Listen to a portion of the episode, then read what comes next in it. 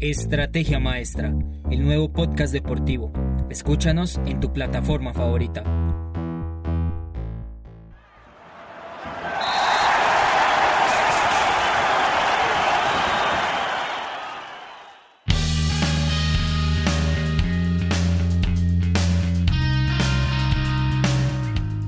Buenos días, buenas tardes, buenas noches a todos nuestros oyentes en las diferentes plataformas. Mi nombre es Daniel Montoya Estamos en Estrategia Maestra y esta es una nueva, nueva entrega de nuestra sección con los hinchas del deporte.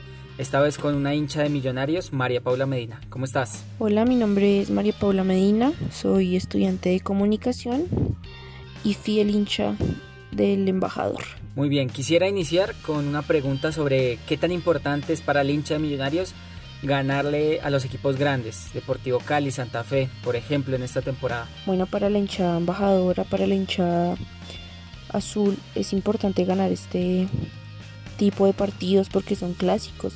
El clásico capitalino con Santa Fe, hay que ganarlo como ganamos esa final en el 2017.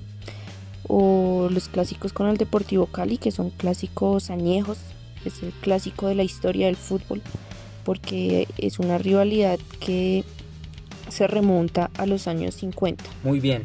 Em, ¿Crees que un buen resultado para Millonarios sería el empate o la victoria en estos cuartos de final de la Liga Betplay de Mayor frente a América de Cali, de visitante? Bueno, frente al partido que se disputará este sábado, yo creo que un buen resultado es ganar, porque Millonarios tiene con qué, lo ha demostrado. El último partido lo perdimos, pero no era el resultado que merecía el partido, entonces espero que los jugadores eh, tengan en cuenta eso, tengan en cuenta que se debe tener la misma actitud los 90 minutos del partido y ya espero que se vengan con un triunfo y de no ser así, mínimo un empate. María Paula, ¿crees que Millonarios ha hecho las cosas bien con respecto al fútbol femenino? Bueno, eh, respecto al equipo femenino de Millonarios, yo creo que inició mal. Inició mal porque Millonarios sí venía trabajando con una base de jugadoras. Sí tenía una academia en la que había niñas que se esforzaban porque soñaban con estar en la liga profesional y soñaban con tener esa camiseta en la liga profesional. Y les dieron la espalda. Les dieron, les hicieron muchas promesas.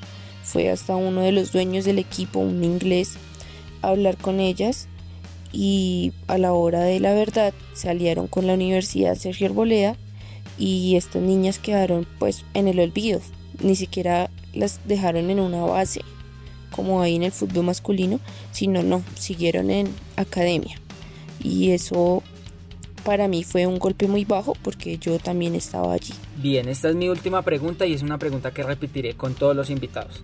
¿Ya es hora de que los hinchas vuelvan a los estadios? ¿Es prudente? Bueno, yo creo que todos los hinchas en este momento en el, del fútbol en general soñamos con volver a las tribunas a alentar los equipos, pero hay que ser conscientes de que en el estadio no se va a respetar ningún protocolo, no va a haber ningún distanciamiento, porque pues de eso se trata el fútbol, de vivirlo con pasión, de vivirlo con amigos, con familia y hasta con desconocidos, porque a la hora de un gol te abrazas hasta con alguien que no conoces. Entonces es algo complicado. Yo creería que no es el momento de volver y de hacerlo pues tendrían que haber muchos protocolos. Muy bien, pues muchas gracias María Paula por tu tiempo. Bueno, le doy gracias a Estrategia Maestra por brindarme este espacio y permitirme hablar de lo que realmente me gusta, el fútbol y nada, espero volver a escucharlos pronto. Y esperen una próxima entrega de un podcast sobre los hinchas del deporte.